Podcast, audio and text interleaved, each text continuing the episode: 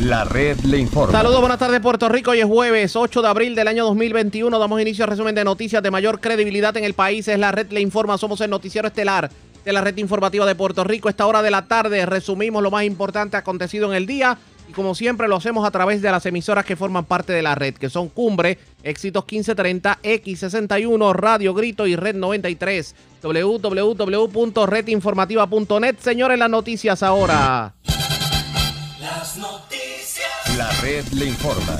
Y estas son las informaciones más importantes en la red le informa para hoy, jueves 8 de abril. Se disparan los casos. Sistema de vigilancia del Departamento de Salud clasifica a 50 pueblos como de alta o sustancial transmisión de COVID. Ante ello, el gobernador Pedro Pierluisi anuncia cambios en la orden ejecutiva para atender la pandemia efectivos desde mañana viernes. El alza en casos de COVID es más dramática que la que se reportó en medio de la política. Así lo dice el presidente del Colegio de Médicos, quien hizo un llamado a la prudencia. De paso, le pidió al gobierno que le meta mano a las aseguradoras que, según él alega, se están llenando los bolsillos a costa de la pandemia y se confirma el cierre de varios negocios en patillas por casos de COVID. La información en primicia. Firme Pedro Pierluisi en que no cancelará el contrato de Luma Energy. Presidente de la UTIER advierte acciones más enérgicas. Sobre el tema, el presidente de la Cámara, Tatito Hernández, le pide a la ciudadanía que guarden las facturas de la autoridad para que comparen el aumento de luz ante el apoyo del gobernador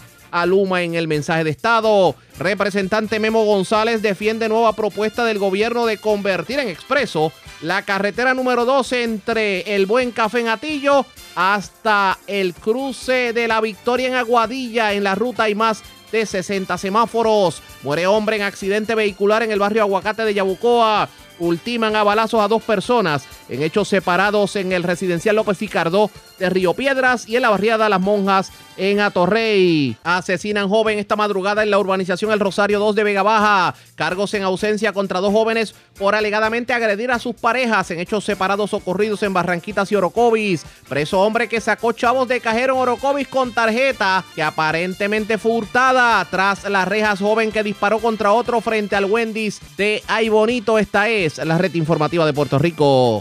Bueno, señores, damos inicio a la edición de hoy jueves del noticiero estelar de la red informativa de inmediato a las noticias. Tal y como lo había adelantado ayer en la noche en su mensaje de estado, el gobernador Pedro Pierluisi emitió hoy jueves una nueva orden ejecutiva para atender la pandemia por el COVID. Y en la misma, que va a entrar en vigor mañana viernes, se extiende el toque de queda, se prohíben las actividades multitudinarias sin mediar dispensa y se ordena el cierre de comercios a las 9 de la noche. Vamos a escuchar el momento en que anoche en el mensaje ante la legislatura de Puerto Rico, el gobernador Pedro Pierluisi adelantaba precisamente la decisión que se tomó en el día de hoy. Al igual que en muchas otras jurisdicciones, estamos viendo un repunte peligroso en casos de COVID que ha causado un alza en hospitalizaciones y en muerte.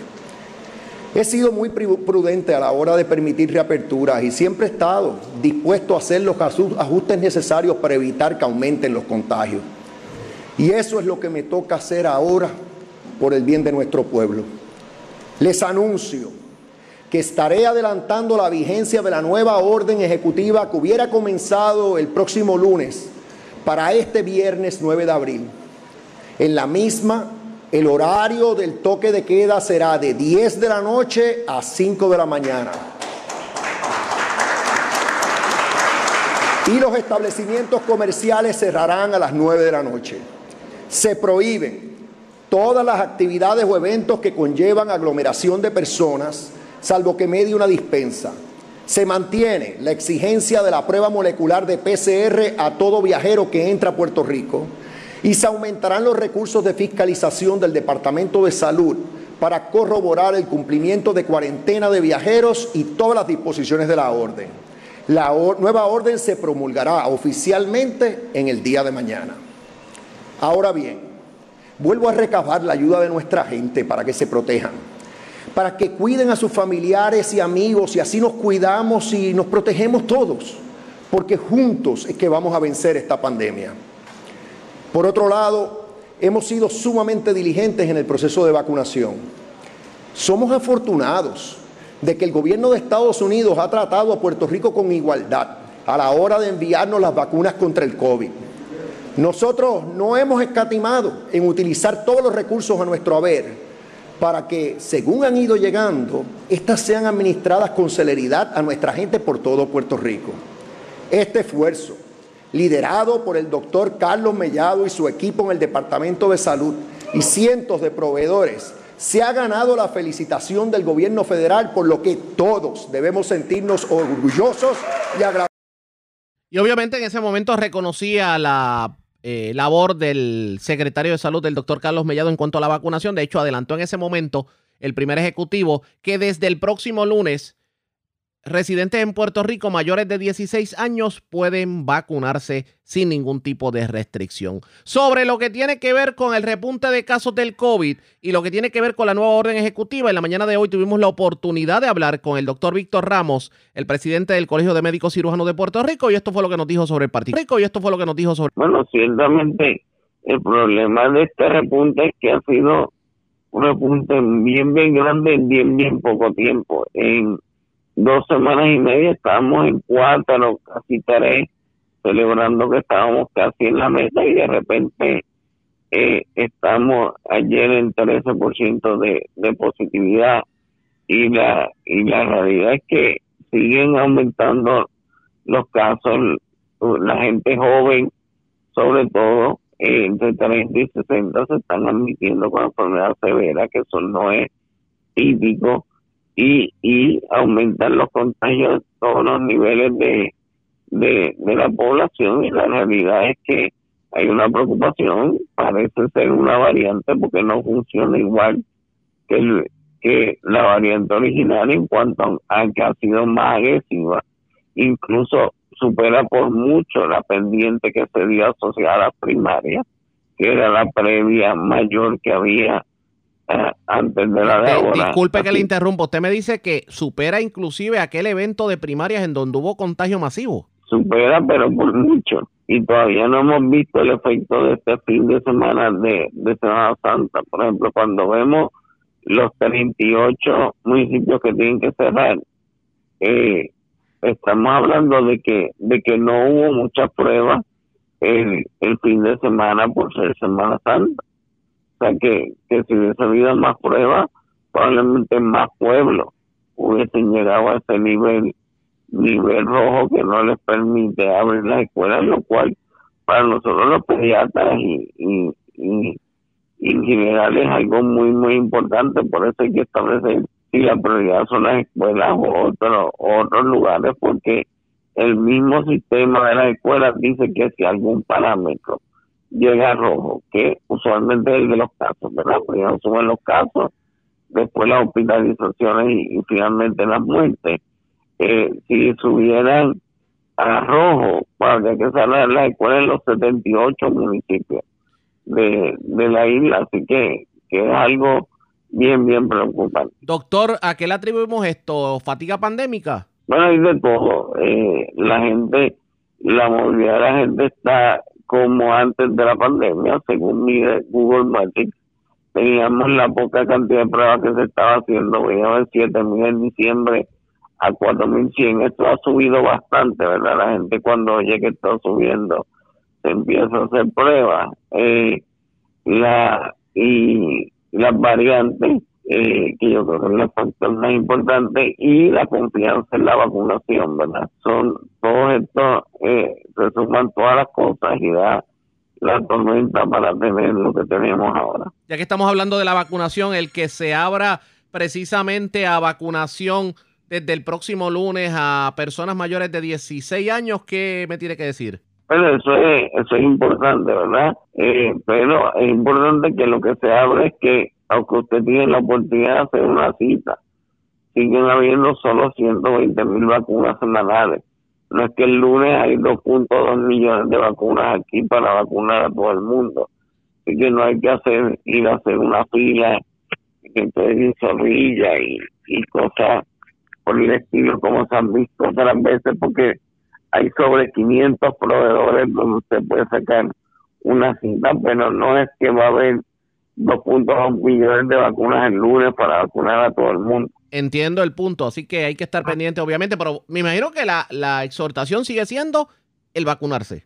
Sí, ciertamente Antes decíamos cuando le llegaba su turno, ahora ya todo el mundo tiene turno, eh, la oportunidad de sacar una cita, así que vayan sacando sus citas y, y vamos a ir adelantando eh, tan pronto la disponibilidad de vacunas lo deba lo más pronto posible seguir cubriendo lo más que se pueda. ¿Qué municipios más le preocupan, según usted ha visto las estadísticas? Pues la realidad es que la, pues, la subida ha sido dramática en todos los municipios.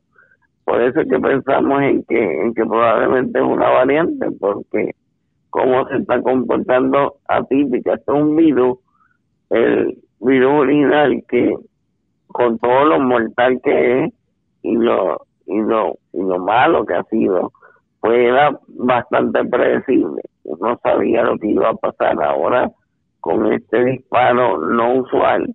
Uno no sabe qué, qué va a pasar mañana, por ejemplo, el lunes, entraron un solo día al sistema 1.500 y pico de casos. La realidad es que son una cantidad eh, demasiado de, de grande comparado con sería el número más alto en toda la pandemia. Obviamente, en cuanto a lo que tiene que ver con el coronavirus, eh, la preocupación también está en lo que puede ser la atención médica. Eh, ¿No le preocupa que si esto sigue aumentando veamos algún tipo de colapso en servicios de salud? Definitivamente la gente se, se eh, baja la guardia pensando, eso no ha pasado, eso pasó en otros sitios. La realidad es que nosotros tenemos un sistema de salud frágil que, que ha podido eh, sobrevivir a esto, yo no sé cómo, ¿verdad? Eh, es un sistema privatizado donde las aseguradoras hacen lo que les da la gana y, eso ha hecho que el sistema como tal completo esté frágil. Déjeme, perdone que le interrumpa, por ahí tengo que intervenir. No me diga que todavía las aseguradoras están por la libre y no se le ha puesto el cascabel al gato tomando en consideración los servicios que tienen que dar los médicos, los laboratorios clínicos y todas las instituciones de salud en cuanto al COVID? Las aseguradoras en toda, en toda eh, emergencia, como los huracanes, los terremotos, y ahora lo que han hecho es llenarse los bolsillos de, dinero y ahora cada día son más burgas, como la gente está preocupada por el COVID, hacen barbaridades eh, sin ningún control descaro del mundo, pero y siempre andan llorando, bendito, no, nosotros no podemos hacer las cosas ni pagar lo que quisiéramos porque alegadamente no tenemos paridad de Medicare, pero uno de esos planes médicos se vende 2.2 billones de dólares. Nadie pone esa cantidad de dinero por una obra de calidad, sino para sacar eh, ganancias de esa inversión. Definitivamente. Bueno, ah, la orden ejecutiva, como los cambios que se están viendo en la orden ejecutiva, el que el, el que manten, se mantenga en 50% la ocupación de los restaurantes, pero que se sea más eh, digamos, firme en cuanto al distanciamiento, que no, que haya distanciamiento en las playas, que se que no se cierren las marinas, pero que los botes no se puedan anclar juntos.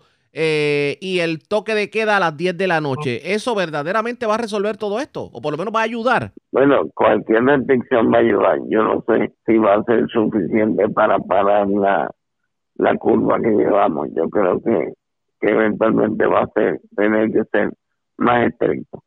Ya ustedes escucharon, era el presidente del Colegio de Médicos Cirujanos, el doctor Víctor Ramos. Vamos a darle seguimiento a esta información definitivamente y vamos a traer la información sobre varios incidentes que están ocurriendo en cuanto al COVID en municipios. De hecho, se confirma el cierre de varios comercios en patillas, aparentemente por COVID. Hablamos en breve sobre el particular, pero antes hacemos lo siguiente. Presentamos las condiciones del tiempo para hoy.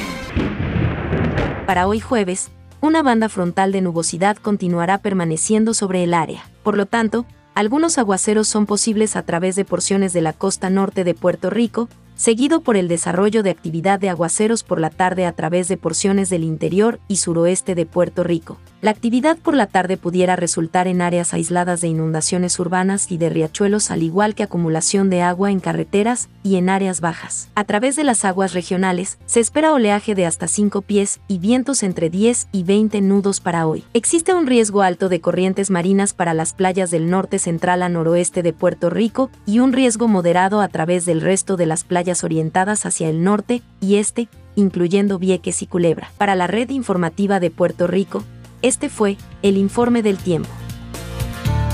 Eh, claro que sí, así es. Eh, como bien dices, eh, en tempranas horas de la mañana, la, a través de las redes sociales, ¿verdad? Es que se ha publicado y tengo que agradecerle públicamente a ambos comercios por responsablemente notificarle a la ciudadanía. ¿Para qué? Para que tomen las medidas de acción correspondientes dentro de los protocolos notificar y proceder entonces con la acción eh, pertinente a, esos efectos. Como todos sabemos, estamos enfrentando una crisis de salud a nivel mundial y nuestra zona, nuestra área de patillas, le estamos sufriendo también los efectos, a pesar de que hemos mantenido un nivel bajo en la pasada semana, eso no quiere decir que estamos inmunes y que no vamos a estar exentos a cualquier posible contagio.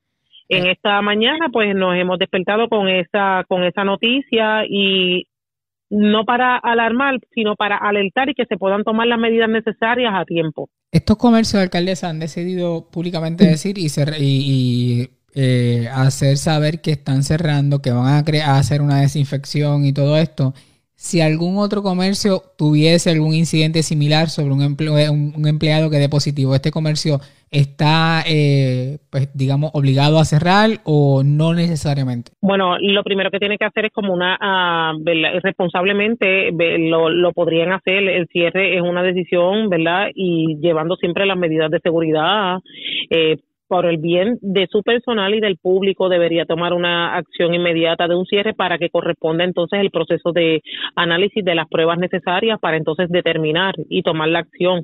Como responsablemente lo han hecho, el, uno de los comercios publica tempranas horas de la mañana de que cerró las operaciones, que se realizaron las pruebas y que decidieron nuevamente eh, abrir o continuar, eh, ¿verdad?, eh, con su con su empleo, pero que lo iban a llevar de, de una manera distinta, no en el área presencial, sino carry.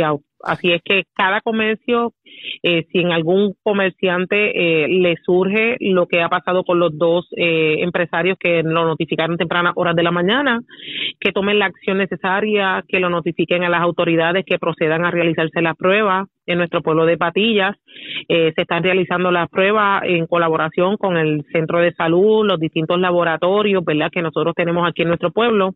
Hemos mantenido eh, comunicación y acuerdos con el Centro 330. Le tengo que agradecer al doctor García, la señora Morel, porque habían estado dispuestos en colaborar en estos procesos. En, en cuestión de esto, pues estos comerciantes han eh, crearon un protocolo de desinfección, pero si como clientes estuvimos durante esos pasados días que eh, pues ellos desconocían que hubiese una persona positiva, en estos comercios, yo como residente de Patillas, si tengo alguna preocupación, si surgiera algún síntoma, ¿qué debo hacer? ¿Hay la suficiente cantidad de prueba para esta eh, población? Si fue mucha la que visitó estos comercios, ¿se le pueden realizar las pruebas? Claro que sí. Primeramente eh, hay que tomar acción y las medidas preventivas. Nosotros tenemos que continuar y, y, a pesar de que en esta administración esta servidora ha hecho un esfuerzo para que se pueda realizar la vacunación a todo nuestro, ¿verdad? toda nuestra población de acuerdo a, la, a los requerimientos en ley para poder administrar la misma, la exhortación de a la ciudadanía es que recurra a su médico, que revise siempre lo, los protocolos, que se puedan realizar las pruebas.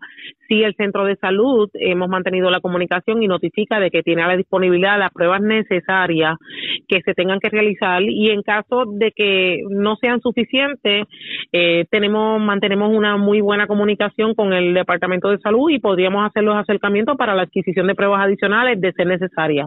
Pero sí al momento están disponibles en nuestro pueblo de Patilla. Se habla sobre un posible alza en los casos en el municipio y la cantidad de pruebas también. ¿Es así? ¿Se ha dado a notar así o se espera que se eh, continúe aumentando a diferencia de los pasados días? Nuestro mayor deseo es que no haya ningún aumento más, pero como todos saben, ¿verdad? Y, y como hemos visto, no tan solo en nuestro pueblo de Patillas, a nivel general, a nivel isla, la exhortación, lo que dicen, ¿verdad? Los expertos en el área de salud es que va incrementando. Nuestro pueblo, pues también podría sufrir, ¿verdad? Y podría también estar incrementando eh, también los contagios.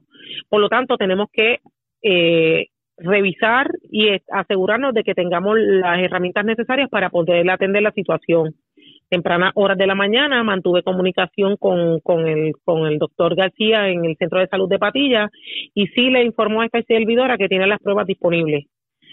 De ser necesario, pues estaremos haciendo el esfuerzo para que tenga adicionales en caso de que continúe el incremento de los casos en nuestro pueblo. ¿Cuál es la cantidad de casos activos actualmente en el municipio, alcaldesa? Según la información más reciente eh, emitida por la epidemióloga de, de, de nuestro municipio, la señora Sandra Claudio, a finales de esta semana, eh, eh, del mes de, a inicios del mes de abril, finales de esta semana pasada, teníamos cuatro casos activos. No sé si sabe, ¿esos, esos casos son, son nuevos, esos cuatro casos que están activos, eran casos que ya tenían y que todavía no han dado negativo. Bueno, la, según el informe, a finales del mes de marzo eran eh, ocho casos eh, me, eh, teníamos y dos eran activos y en marzo, en el mes de abril, cuatro activos, pero no me dice la fecha cuán reciente. Simplemente la información que tenemos es que son, se mantienen cuatro casos activos. ¿Está lejos el municipio de, caer en número rojo o es como se ha presentado que puede estar entrando en número rojo próximamente? Eso no lo sabemos, eh, ¿verdad? Yo no puedo de, eh, predecir esa información al momento. Eh, nosotros estamos trabajando para que no alcance y no llegue. ¿Qué nos corresponde a todos? La ciudadanía, tomar la acción correspondiente, las medidas de seguridad necesarias, que continuemos en el proceso de la vacunación para nosotros tratar de evitarlo, pero nos, nos corresponde a todos aportar la ciudadanía cooperando y tomando las medidas de seguridad. Yo sé que eh, lo han hecho, tenemos que intensificar. En nuestro pueblo de Patilla, como todos saben, hemos hecho una campaña muy intensa para la vacunación, pero eso no quiere decir que ya estamos inmunes al virus tenemos que seguir tomando las medidas de seguridad, utilizando la mascarilla, lavándonos las manos constantemente, manteniendo el distanciamiento, porque a pesar de que puedan estar vacunados, no quiere decir de que estamos inmunes a, ser eh, contagiados por el virus. Ah, eh, ahora mismo tienen próximamente una vacunación, aunque hicieron vacunación a nivel de población, eh, comerciantes, donde utilizaron las vacunas de Pfizer, que son 14 días después de la segunda dosis es que las personas adquieren la inmunidad. Van a estar utilizando la de Johnson Johnson. Es un eh, one shot de una sola dosis, pero aquí es 28 días después de, la de haberse administrado la vacuna que estarían adquiriendo la inmunidad. ¿Cuándo es eso y qué personas pueden ir a esta vacunación, alcaldesa? Hace, hace algunos meses ya nosotros hemos tenido la coordinación. Como todos saben, eh, esta servidora ha hecho un esfuerzo máximo para que tengamos constantemente eh, vacunaciones aquí disponibles para nuestra ciudadanía. Se han administrado las distintas eh, vacunas, tanto la Pfizer como la Moderna. En esta ocasión vamos a tener la primera, eh, la primera oportunidad de vacunar este próximo sábado, 10 de abril, desde las 9 de la mañana, en el terminal de carros públicos en Patilla. Vamos a tener una vacunación eh, con la con la vacuna Janssen, que es solamente one shot. Esto va a ser a partir de las 9 de la mañana. ¿A quién está dirigida? Mayores de 35 años con condiciones médicas y encaminada también a personas mayores de 50 años si aún eh, todavía eh, queda algún comerciante que no, no logró vacunarse cuando se realizó el llamado, el esfuerzo que llevó a cabo esta administración y se identificó y se le hizo una exhortación, una invitación a todos los comerciantes, pues como pertenecen a la industria de alimentos, sí podrían eh, presenciar y podrían participar de esta vacunación este próximo sábado. De igual manera, si nos quedara alguna persona enferma, alguna condición que no puede movilizar de su hogar, una persona adulta, se puede comunicar a nuestras oficinas, al municipio, al 787-839-4120 para que nos brinde la información y podamos coordinar esa visita el próximo sábado hasta su hogar y que pueda ser vacunado. Y en general, el público en general, por ejemplo, los primeros respondedores, si aún quedan algunos policías, bomberos y algún otro profesional maestro eh, que no ha logrado todavía obtener la vacuna, este próximo sábado tiene la oportunidad. Y al público en general, mayores, personas mayores de 50 años en adelante. Así es que vamos a estar allí el próximo sábado. Eh, tenemos 500 dosis para administrar, es one shot. Así que podría tener la oportunidad de ser vacunado este próximo sábado desde las 9 de la mañana. Como lo hemos hecho, yo creo que ya nuestra ciudadanía ya tiene conocimiento de que el proceso del Servicarro ha sido de manera ordenada. Le tengo que agradecer tanto a la Policía de Puerto Rico, a todo el equipo municipal, al equipo de médicos, enfermeras, voluntarios, todas las personas que a bien han estado disponibles. Hemos logrado, eh, ¿verdad?, formalizar el Servicarro y se ha llevado de manera ordenada. Queremos seguir tomando las medidas preventivas será a través del Servicarro en el terminal de carros públicos en Patilla. Expresiones de Maritza Sánchez Neris, alcaldesa de Patillas, en entrevista con Omar de X61 a la red informativa en el sureste. Lo cierto es que de la misma manera que Patillas, pues, está confrontando este tipo de problemas y otros municipios que también, precisamente por lo que es eh, la reapertura de los comercios. Hay que ver qué va a ocurrir de ahora en adelante con los cambios a la orden ejecutiva. Ustedes pendientes a la red informativa. La red le informa. Cuando regresemos, vamos al mensaje del gobernador Pedro Pierluisi ante la legislatura de Puerto Rico. Aparte de lo que ya ustedes escucharon, que fue lo que tiene que ver con la orden ejecutiva, hizo otras expresiones en cuanto a lo que tiene que ver con servicio, eh, la construcción del CDT de Vieques, la ampliación de la PR5 en Bayamón, la ampliación de la PR10 entre Utuado y Adjuntas, el convertir en expreso la PR2 entre Atillo y Aguadilla. Es lo próximo, regresamos en breve. La red le informa. Señores, regresamos a la red le informa, el noticiero estelar de la red informativa. Gracias por compartir con nosotros. Estas declaraciones que vimos en el primer eh, segmento de noticiero, las que tienen que ver con la nueva orden ejecutiva, se dan en medio del mensaje que brindara anoche el gobernador ante la legislatura de Puerto Rico. En ese mensaje anunció varias cosas, entre ellos que el contrato de Luma no lo va a eliminar, que también eh, pretende, pretende resolver para siempre el problema de la transportación de Vieques y Culebra, el que se pueda construir un hospital en Vieques. También eh, habló sobre la posible expansión de la PR5 en Bayamón el que se concluya por fin el histórico proyecto de la PR10, esta vez el tramo de Utuado a Juntas, que se concluya también o que se, se convierta la, la PR5 en, debo decir, la PR2 entre Atillo y Aguadilla en expreso. Entre otros asuntos, también habló obviamente de lo que tiene que ver con la estadidad. Reacciones no se hacen esperar, vamos a escuchar lo que tuvieron que decir tanto el expresidente de la Cámara Johnny Méndez como el expresidente del Senado Tomás Rivera Chats como la delegación del Partido Nuevo Progresista en Cámara y Senado precisamente sobre lo dicho por el gobernador Pedro Pierluisi.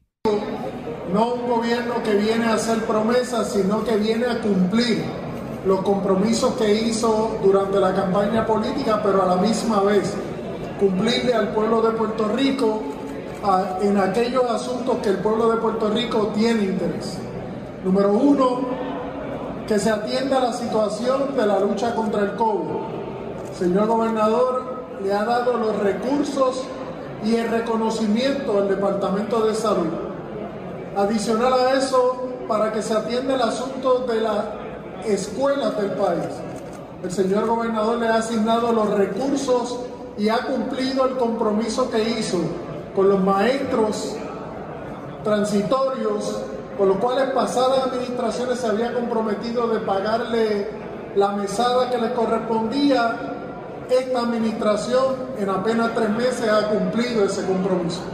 Señor gobernador se comprometió en darle seguridad al pueblo y ese compromiso en apenas tres meses se ha cumplido.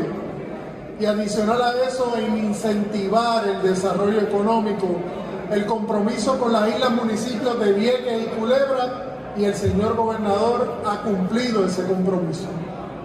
El futuro se ve promisorio, pero para eso necesitamos una pieza fundamental para sacar a Puerto Rico no solamente del control de una Junta de Supervisión Fiscal, sino también del atolladero en que nos ha sumido el estatus colonial. Y eso es dar el paso hacia adelante para lograr por fin la estabilidad para Puerto Rico. Por eso nos sentimos orgullosos la delegación de la Cámara de Representantes con el mensaje que ha prestado el señor gobernador. Pero a la misma vez nos sentimos avergonzados del papelón que ha presentado en el hemiciclo de la Cámara de Representantes el presidente del Partido Popular que utilizó el estrado presidencial para un mensaje de barricada política en un lugar, en un lugar sacrosanto como es el hemiciclo de la Cámara de Representantes. El señor gobernador vino a dirigirse al país y el señor presidente del Partido Popular le faltó el respeto al país, porque no es el Estado libre asociado, es la colonia de Puerto Rico la que nos tiene sumido a nosotros en la condición en que está nuestra isla bajo la bota de una junta de supervisión fiscal que la trajo precisamente el estatus colonial. Cuando habla del Estado libre asociado, yo no sé de cuál Estado libre asociado habla. Si habla del Estado libre asociado que rechazó el Tribunal Supremo Federal, si habla del Estado libre asociado que rechazó el informe de la Casa Blanca, o si habla del Estado libre asociado que el Congreso de los Estados Unidos ha rechazado. Las cosas hay que decirlas como son. Somos una colonia y aquellos que no lo quieran reconocer vivirán con el rechazo del pueblo continuamente. Dejo con usted al presidente, al compañero portavoz del Senado, Tomás Rivera Muy buenas noches a todos. Quiero saludar a mis compañeros, mis compañeros representantes, compañeros y compañeras de la Cámara y a las compañeras y compañeros del Senado. Yo quisiera aprovechar esta oportunidad para dirigirme al pueblo de Puerto Rico, específicamente reseñar lo que ha sido, a mi modo de ver, una rendición de cuentas del gobernador de Puerto Rico, que luego de unos años donde huracanes, pandemias, temblores, juntas de supervisión fiscal, entre otras cosas, estuvieron castigando a cada ciudadano, particularmente a los menos afortunados económicamente, a los trabajadores, a los jubilados. En esencia, el gobernador planteó los asuntos que estaban estancados en términos de desembolso para hacer la obra, para prestar el servicio, convirtiendo a los señores alcaldes y a las alcaldesas en protagonistas como debe ser. Son ellos quienes en primera línea tienen la capacidad de conocer las dificultades de sus constituyentes y lograr canalizar una solución para esas necesidades. De igual manera, haciéndole justicia a los primeros respondedores, que han sido héroes durante todos estos eventos que han azotado al pueblo de Puerto Rico. De igual manera, hizo un desglose detallado de los fondos, hay un mapa de ruta de la obra, de la ejecución. Lo que estaba atrasado se está poniendo al día y estamos moviendo a Puerto Rico hacia adelante contra todas las condiciones que nos han impuesto en los últimos años. Pero fundamentalmente al cierre de su locución el señor gobernador hizo referencia a un dato que es irrefutable, a un dato que irrita a algunas personas. Y al dato claro de que digan lo que digan, les duela cuanto les duela a los que han sido promotores de la colonia, de la desigualdad, los que han logrado que la Junta de Control Fiscal aquí entre a decidir si un bombero, un policía o un trabajador tiene derecho a sus beneficios, a su licencia, a su sueldo. Esos que durante todo este término han estado provocando la desigualdad en Puerto Rico y las condiciones coloniales, pues se gritaron cuando el dato irrefutable de que el vencedor más contundente de la pasada elección fue el sí a favor de la estadidad. Ocho distritos senatoriales, 33 distritos representativos y en todo Puerto Rico el respaldo a la estadidad fue inequívoco. Ciertamente. Eso es parte de lo que dijeron en conferencia de prensa. Pero, ¿qué dijeron otros sectores políticos precisamente sobre lo dicho por el gobernador en medio de su alocución en el mensaje de estado de situación? Vamos a escuchar parte de lo que tuvieron que decir los representantes y senadores de Victoria Ciudadana. Eh, nos referimos a la legisladora Mariana Nogales, al eh, legislador Rafael Bernabe, también la senadora Ana Irma Rivera Lacén, entre otros. Esto fue lo que tuvieron que decir sobre el particular. Una repartición de dinero increíble. Se repartió dinero por donde quiera. Esa es una de las grandes preocupaciones que tenemos, sobre todo porque ustedes saben que sigamos el dinero y vamos a encontrar muchos contratos. Así que vamos a tener que estar pendientes de a dónde va a tener ese dinero, independientemente de la repartición, como se dice que se va a hacer. Van a haber muchos contratos, muchas APPs, así que hay muchas fuentes ahí de preocupaciones que dentro de nuestro movimiento vamos a estar pendientes porque el pueblo de Puerto Rico necesita no solamente que se cumplan eh, lo que se prometió luego de los daños del huracán María y después de tantos años, esos fondos llegan a Puerto Rico no por la gestión necesariamente del gobernador, sino porque eran fondos que se prometieron al pueblo de Puerto Rico. Una vez están aquí, uno sabe, como hemos visto, que llueven las personas detrás de los dineros. Así que yo les invito a que ustedes sigan el dinero, que va a tener, estoy segura, que va a tener frente a sí, y vamos a ver si pone la firma, pone la palabra y pone la acción como él estaba diciendo. Igualmente, y el pueblo de Puerto Rico espera que sea así, el retiro digno es un derecho. Igualmente habló de la Universidad de Puerto Rico y dijo que iba a defender la Universidad de Puerto Rico frente a la Junta. Una Junta que ha estado amenazando todo el tiempo con quitarle los fondos a la Universidad de Puerto Rico y de hecho amenazando los fondos de pensiones de la Universidad de Puerto Rico. Pues también tiene la oportunidad de poner la palabra, poner la acción donde pone la palabra. Tenemos en el Senado el proyecto de Senado 172 de la Universidad de Puerto Rico. Así que vamos a ver si él lo va a apoyar, lo va a endosar y en su momento firmarlo. Esos son de los temas que me llamaron mucho la atención y antes de pasar a la compañera Mariana Nogales, quiero también llamar la atención, ojo, una de las cosas que habló el gobernador, que me pareció haberlo oído ya en otra administración, fue el paraíso de la accesibilidad en portales cibernéticos para toda la información que las personas quieran en Puerto Rico. Eso lo hemos oído antes. Así debería ser. El problema es que se olvida el gobernador de algo. Todavía hay mucha gente en Puerto Rico que no tiene las facilidades para accesar esos portales cibernéticos si es que alguna vez funcionan. Eso dijeron los nuevos progresistas y los líderes de Victoria Ciudadana. ¿Qué dice el Partido Popular Democrático? Lo vamos a escuchar en nuestra segunda hora de programación, pero antes hacemos lo siguiente. La red le informa. Señores, a la pausa cuando regresemos las noticias del ámbito policíaco más importantes acontecidas en lo próximo. Regresamos en breve. La red le informa. Señores, regresamos a la red le informa. Somos el noticiero estelar de la red informativa edición de jueves. Gracias por compartir con nosotros. Vamos a noticias del ámbito policíaco porque una persona fue ultimada a balazos. Un hecho que ocurrió ayer en la noche, específicamente en la zona de Vega Baja, en la urbanización El Rosario 2. La información, Mayra Ayala, oficial de prensa de la policía en Bayamón, nos la brinda en estos momentos. Saludos, buenas tardes. Sí, buenas tardes. Eh, La información que tenemos es que una muerte violenta se reportó a las 12 y 54 de la madrugada de hoy jueves en el área de la cancha de la urbanización El Rosario en Vega Baja.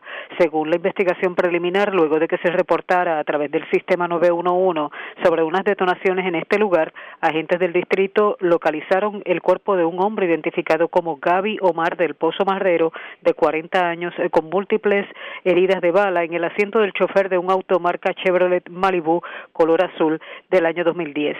La escena presentaba múltiples casquillos de bala de diferentes eh, calibres. Se informó además eh, que el occiso poseía expediente criminal por diferentes delitos. El agente Aníbal Ayala Arocho de la División de Homicidios del 6 de Vega Baja y la fiscal Gracelis Vega se hicieron cargo de la investigación. Gracias por la información. Buenas tardes. Buenas tardes. Gracias, era Mayra Ayala, oficial de prensa de la policía en Bayamón. Nos quedamos en la zona metropolitana porque otra persona fue asesinada en la noche madrugada, un hecho ocurrido en la calle Ramón López, esto en la entrada del residencial López Ricardo, en la zona de Río Piedras. También, delincuentes asaltaron el JCPenney de Plaza Las Américas y cargaron con cientos de dólares en efectivo. Kenny Ojeda, oficial de prensa de la policía en el cuartel general con detalles. Saludos, buenas tardes. Buenas tardes. Agentes adscritos a la División de Homicidios del CIC de San Juan investigan un asesinato reportado a las 3 y 40 de la madrugada de hoy en la calle Ramón B. López, en la entrada del residencial Rafael López Ricardo en Río Piedras. Según la información preliminar, las autoridades fueron alertadas a través del sistema de emergencias 911 sobre una persona herida de bala en el lugar. Posteriormente, al llegar las unidades, encontraron el cuerpo de un hombre que no ha sido identificado tirado en el pavimento. El occiso presentaba múltiples heridas de bala en diferentes partes del cuerpo. Al momento, se desconocen las circunstancias y el móvil de estos hechos. Por otro lado, un robo se reportó a las 6 y 28 de la tarde de ayer en la tienda por departamento JCPenney, que ubica en el centro comercial Plaza Las Américas en Atorrey. Según informa el querellante, identificado como Jaén Montero, los Prevention de JCPenney, que es el señor Reinel González Portalatín, mediante fuerza e intimidación utilizando una jeringuilla, se apropió de una mercancía de la tienda valorada por un total de 308 dólares. Nadie resultó en este, herido en este incidente y el señor Reinel González fue puesto bajo arresto para la posible erradicación de cargos criminales. Agentes adscritos a la División de Robos de Investigaciones Criminales de San Juan continúan con esta investigación. Gracias por la información. Buenas tardes. Buenas tardes. Gracias. Era Kenny Ojeda, oficial de prensa de la policía en el cuartel general de la zona metropolitana. Vamos al noreste de Puerto Rico porque vivo de milagro se encuentra un septuagenario que mientras, mientras caminaba por eh, cercano al residencial José P.H. Hernández en Río Grande, aparentemente, pues desconocidos en un vehículo le dispararon y pues recibió heridas de bala en el lugar.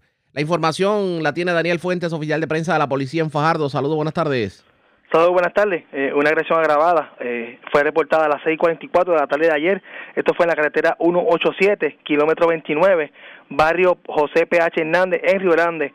Según informó Juan Pacheco Rosario, de 74 años de edad, residente en Río Grande, que mientras caminaba por el mencionado lugar, alguien a bordo de un vehículo le realizó varios disparos, recibiendo una herida de bala en el antebrazo derecho con entrada y salida. El perjudicado pues, fue atendido en el Centro de Diagnóstico y Tratamiento de Río Grande por el doctor Omar Díaz y su condición el momento es estable. Caso referido al Cuerpo de Investigaciones Criminales Área Fajardo, quienes continúan con la investigación. Eso es todo lo que tenemos hasta el momento. Buenas tardes. Y buenas tardes para usted también. Gracias, era Daniel Fuentes, oficial de prensa de la policía en Fajardo, de la zona noreste. Vamos a la sureste porque Aparentemente, un hombre entró al puesto de gasolina San José Gas Station en Calley y cargó con relojes, mercancías que estaban para la venta, que estaban en el establecimiento. Además, se arrestó en Calley a uno de los más buscados de la zona. De hecho, se le ocupó droga en medio de la intervención. Walter García Luna, oficial de prensa de la policía en Guayama, con detalles. Saludos, buenas tardes. Sí, buenas tardes. Eh, saludos a todos los escucha que están aquí en esta hora. Tenemos que agentes del distrito de Calle investigaron una profesión ilegal en horas del día de ayer en hechos ocurridos en la avenida Antonio R. Barceló en San José Gas Station en Calle. Según informa alega Stephanie Torres Coto que un hombre entró a la gasolinera el cual realizó una compra de varios artículos y luego de salir del establecimiento entra nuevamente y se apropia de un plástico que contenía en su interior varios relojes y mercancías que estaban para la venta. La propiedad no fue valorada en el momento. Este caso fue referido a la división de propiedad que el Cuerpo de Investigación Criminal de Guayama. Y en otra noticia tenemos que agentes del negociado de división de drogas y armas ilegales de control de vicio del área de Guayama arrestaron en horas del día de ayer a Alexis García Ocasio de 22 años en el residencial Brisas de Calle frente al edificio G. Contra García Ocasio pesaba una orden de arresto a nivel federal y en dicha intervención se le ocupó la siguiente evidencia, 173 cápsulas de crack, 8 bolsas de marihuana, 4 decks de heroína. Este caso fue consultado con la Fiscalía de Guayama, quien instruyó decomisar la sustancia y entregarle la el arrestado a las agencias federales. Al momento, esas son las noticias más importantes. Gracias por la información. Buenas tardes. Muy buenas tardes. Gracias, era Walter García Luna, oficial de prensa de la policía en Guayama. Del sureste vamos al este de Puerto Rico porque una persona murió en la tarde de ayer en un accidente ocurrido en el barrio Aguacate de Yabucoa. Francisco Colón, oficial de prensa de la policía en Humacao con detalles. Saludos, buenas tardes. Buenas tardes, Ariaga, y buenas tardes a todos los de escucha. ¿Qué información tenemos?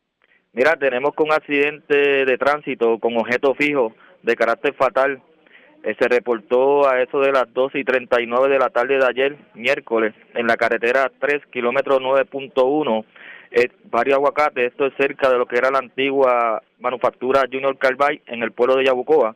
Según la información preliminar, un hombre identificado como Joer Burgos Venidas, de 46 años y vecino del pueblo de Yabucoa, condució un vehículo Toyota Tercer color blanco y del año de 1999 a una velocidad mayor a la permitida por ley en dirección de Humacao hacia Yabucoa, cuando éste perdió el control y dominio del vehículo saliendo de la vía de rodaje, impactando con la parte frontal un muro de concreto de un puente. Posteriormente, el vehículo se descontroló, terminó en el área verde, provocando que Burgos Medina resultara con múltiples lesiones en diferentes partes de su cuerpo y falleciendo en el acto. El agente José Pérez, adscrito a la División de Patrullas de Carretera del área de Humacao, investigan junto investigaron junto a la fiscal Yanisa Alcina. Gracias por la información. Buenas tardes. Buenas tardes. Gracias. Era Francisco Colón, oficial de prensa de la policía en Humacao, de la zona este. Regresamos a la metropolitana porque anoche se reportó otro asesinato, esta vez en la barriada Las Monjas en Atorrey. José Catalano, oficial de prensa de la policía con detalles. Saludos, buenas tardes. Saludos, buenas tardes, Arriaga, y a los radioescuchas. Eso es correcto, Arriaga. Se reportó un asesinato a las 9 y 24 de la noche de ayer en la calle popular de la barriada Las Monjas en Atorrey. Según se informó preliminarmente, las autoridades fueron alertadas a través del sistema de emergencias 911 sobre una persona herida de bala en el lugar. Al llegar las unidades de la policía, se localizó tirado en el pavimento el cuerpo de un hombre, quien no ha sido identificado, John Doe, con múltiples heridas de bala en diferentes partes del cuerpo. Este fue descrito como de tez negra, pelo corto, color negro, 6 pies de estatura, 140 libras de peso y de unos 25 a 35 de años de edad aproximadamente. Al momento se investiga el móvil de estos hechos. El agente Luis Cordero y el sargento Marcelino Valentín, adscrito a la edición de homicidios del Cuerpo de Investigaciones Criminales de San Juan, en unión a la fiscal Mibari Rivera, se hicieron al cargo de la investigación. Gracias por la información. Buenas tardes. Buenas tardes, Regas. Aquí saludos y bueno, y siempre hablen aquí. Gracias, era José Catalano, oficial de prensa de la policía en la zona metropolitana. Y de la zona metro vamos a la zona noroeste de Puerto Rico, porque varias personas arrestadas y la ocupación de drogas y armas fue el saldo de un operativo de la policía en las parcelas Mora Guerrero de Isabela. También en Isabela, pero en el sector guanábano del barrio Coto, aparentemente una persona fue detenida y a esta se le había ocupado un arma de fuego y, propiedad hurtada. Diana Hilerio, oficial de prensa de la policía en Aguadilla, con detalles. Saludos, buenas tardes. Sí, buenas tardes, Ariaga, esa gente linda que sintoniza efectivamente, Ariaga, como mencionaste. Esto como parte del plan de seguridad integrado del área policíaca de Aguadilla, dirigida por el teniente coronel José M. Rodríguez Rivera. En la tarde de ayer, la División de Drogas y Narcóticos, en unión al personal del área, ejecutó un plan de trabajo mediante allanamiento en una residencia ubicada en la carretera 112, Barrio Arenales, en las parcelas Mora Guerrero, Nueva de Isabela, en la que se ocupó armas de fuego, droga, dinero en efectivo, así como un vehículo de motor. En la intervención se arrestó a José Miguel Echevarría Cruz, de 45 años. A este se le incautó un rifle modelo RFT-15, calibre multi, una escopeta, una pistola Eco Special 99 neumática, una pistola P698 neumática, color negra, dos cargadores de rifle AR-15, 18 municiones calibre 223, 20 de calibre 7.62, un calibre de 44, un calibre de .38 Special, dos cargadores de rifle AR-15, un bulto color negro. Además, se ocupó 140 gramos de polvo blanco de aparente cocaína, 3 gramos de picadura marihuana, parafernalia, bolsa de diversos colores, balanza de metal color negra, una cuchara de metal y un set de cucharas color azul para medidas, así como el vehículo Ford Escape color blanco de 2011. A Brian Lee García Vega, de 25 años de edad, se le ocupó una suma de 1.673 dólares en diversas denominaciones y 34 bolsitas de cocaína y 16 gramos de la misma sustancia. Los agentes de la citada división especializada, supervisados por los agentes Luis Acevedo Valentín y Luis Carrero Romero, consultaron con el fiscal José Quiñones, quien ordenó que los detenidos permanecieran en la celda hasta horas de la mañana para erradicación de cargos criminales en el día de hoy. Y el personal del distrito de Isabela sometió cargos contra Wilson Arce Nieves, de 31 años de edad, residente de ese municipio, por los delitos de ley de arma y poseer propiedad hurtada.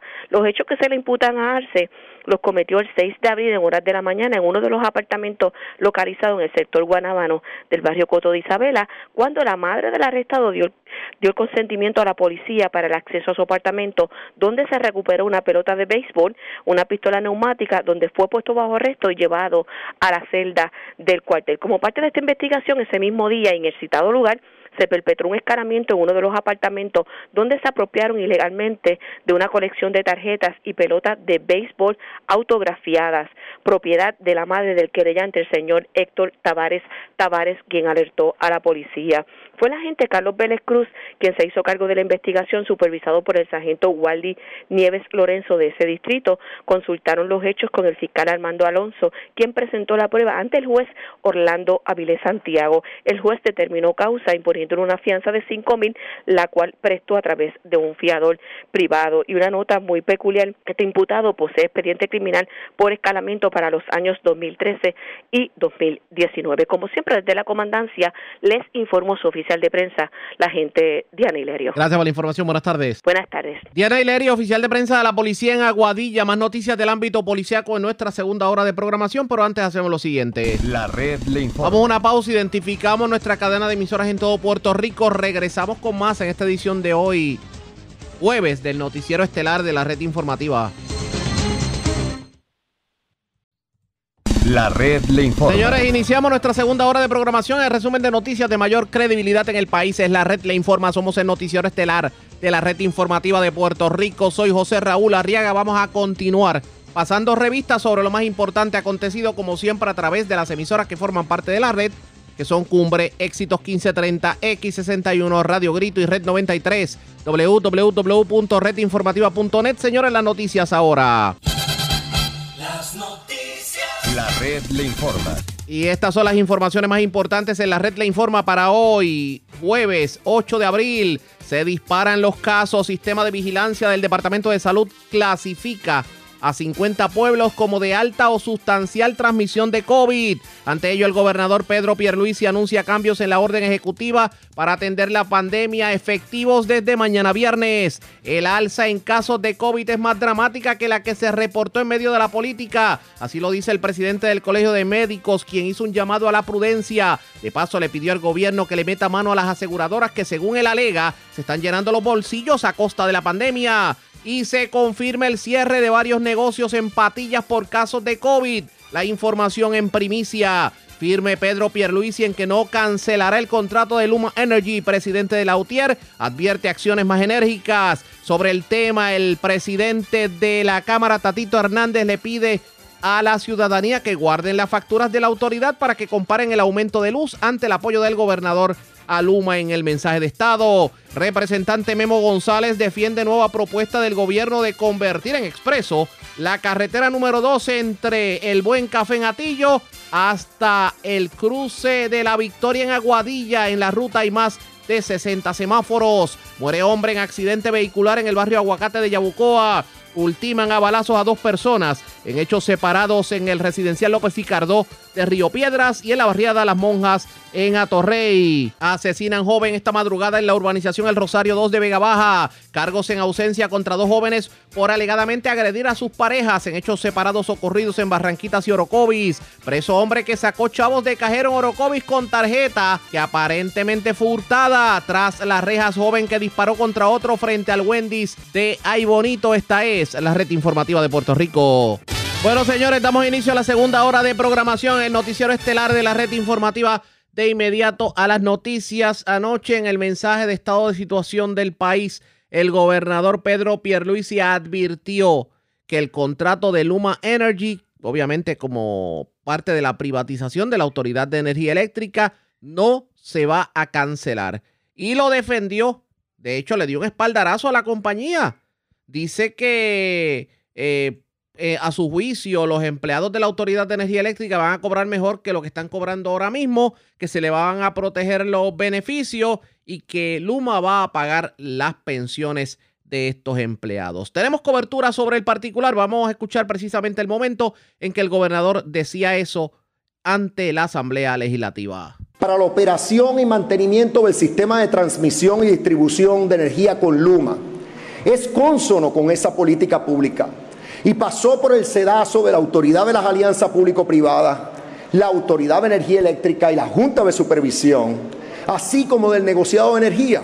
Les recuerdo a todos que las administraciones vienen y van, pero el gobierno es el mismo y representa a nuestro pueblo. Un contrato otorgado y avalado por todas las instrumentalidades concernidas de nuestro gobierno empeña la palabra y el buen nombre del pueblo de Puerto Rico. Este contrato conlleva una continuidad gerencial y una estabilidad en la planificación a largo plazo de nuestro sistema eléctrico, dejando atrás los cambios continuos que ocurren administración tras administración y que no le han rendido frutos a nuestro pueblo. Aunque siempre he estado en la mejor disposición de enmendarlo de ser necesario, jamás he estado en la disposición de cancelarlo. Y es...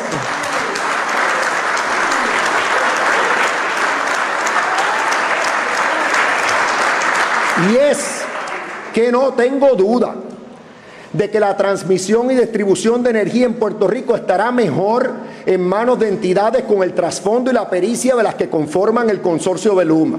De igual manera, estoy convencido de que todo empleado de la autoridad que pase a laborar en Luma contará con mejor paga, mejores beneficios y mejores condiciones de trabajo de los que tiene actualmente. Pero las reacciones no se hacen esperar y tenemos esta hora de la tarde en línea telefónica al presidente de la UTIER, Ángel Figueroa Jaramillo. Jaramillo, buenas tardes, bienvenido a la red informativa. Buenas tardes, Arriaga, y buenas tardes a todos los radioescuchas de red informativa. Gracias por compartir con nosotros. El gobernador puso bueno, literalmente glorificó a la compañía Luma Energy, asegura que es lo mejor que le puede pasar a Puerto Rico, que los empleados actuales de la Autoridad de Energía Eléctrica van a cobrar mucho más y van a tener mejores beneficios que los que tienen ahora y que sí ha evaluado hacer cambios al contrato cosméticos, pero que nunca ha pensado en la eliminación.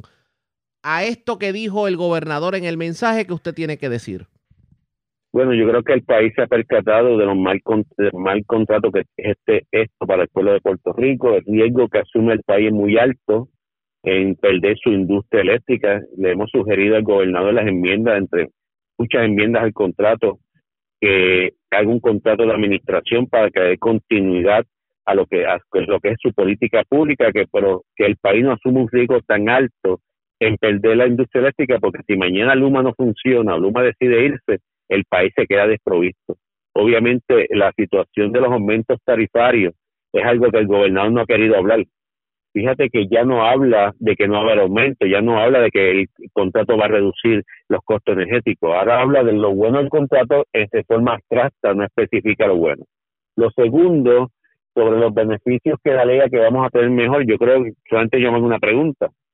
Si eso fuera correcto, ¿no era más sencillo haber reconocido el convenio colectivo? Y se hubiera a lo mejor evitado eh, las preocupaciones de los trabajadores. Si es verdad que van a estar, tienen mejores beneficios, ¿por qué sobre 2.400 trabajadores no solicitaron con Luma? Si realmente va a garantizar, como él dijo, las aportaciones al sistema de retiro, ¿cómo lo va a hacer? Porque el contrato establece claramente que Luma no tiene responsabilidad alguna sobre las deudas del sistema de retiro, como es la deuda actuarial la deuda ordinaria que equivale a casi el 90% de la aportación del patrón. O sea que yo creo que el gobernador eh, ha estado estableciendo unas premisas totalmente equivocadas. Nosotros hemos hecho un análisis eh, conforme a las propuestas y lo hemos puesto por escrito comparando y la matrícula se ha percatado que no es una buena oferta. Sí podrán haber algunas ofertas para algunos ejecutivos atractivas, pero eso, eso no es la regla para todo el mundo. Pero vuelvo y repito, creo que el mayor riesgo que tiene el pueblo de Puerto Rico es la pérdida de una industria eléctrica específicamente en un país que la situación de tormenta y huracanes es continua. Estamos en riesgo de este fenómeno porque vivimos, como yo digo, en, la carretera, en la autopista de estas tormentas. Y yo creo que el que Luma eh, en cualquier momento pueda tomar la decisión de irse del pueblo de Puerto Rico es un riesgo incalculable para ellos. Hoy yo escuché también decir lo que pasa es que la autoridad el cambio, cambio de sus directivos eh, no, no permite una continuidad. El cambio, cambio de los directivos se lo, debemos a los partidos políticos. Pues yo creo que él debe legislar, establecer una política pública que evite ese cambio y cambie, que nadie que mañana llegue pueda estar cambiando sin una justa causa, sin un procedimiento de la destitución de los miembros. Este, y yo creo que eso es importante. Yo creo que las excusas para no hacer las cosas bien sobran. Y si ese es su gobierno y está tomando decisión sobre su gobierno, por la autoridad dice que es parte de su gobierno, diciendo que no funciona y no sirve, yo creo que entonces eh, nos debemos preocupar aún más porque es su gobierno. La pregunta es, ¿y ahora qué? Porque ya todo tiende a indicar que por más actividades concertadas se den, el gobierno va a seguir firme en que Luma se queda. Fíjate, yo nosotros vamos a continuar llevando el mensaje por el Puerto Rico y se siguen sumando voces, siguen sumando sectores que en un momento dado estaban silentes frente al contrato porque le hicieron a lo mejor una presentación de PowerPoint y le dijeron verbalmente lo, lo, lo alegado bonito del contrato, pero cuando empezaron a escuchar el, eh, cómo se desmenuzó este contrato, cómo el contrato no beneficia al pueblo de Puerto Rico, cómo los riesgos que se asumen son muy altos, y empezaron a haber voces de preocupación y de objeción al contrato. Y todavía aquí hay mucho espacio.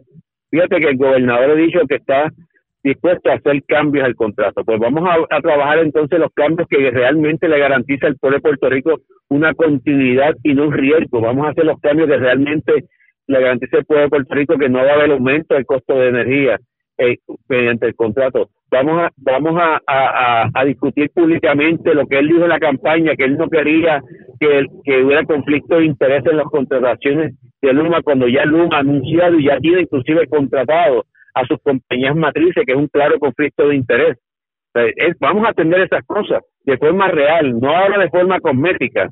no puede ser cambios cosméticos, tienen que ser cambios reales. Vamos a, que el secretario de Justicia evalúe si el contrato realmente cumple con toda la política pública como, como abogado del pueblo de Puerto Rico. Yo creo que es un elemento importante que, que ayer me sorprendió que el secretario de Justicia dijo, no, a mí no me han referido el contrato para que se, lo evaluemos.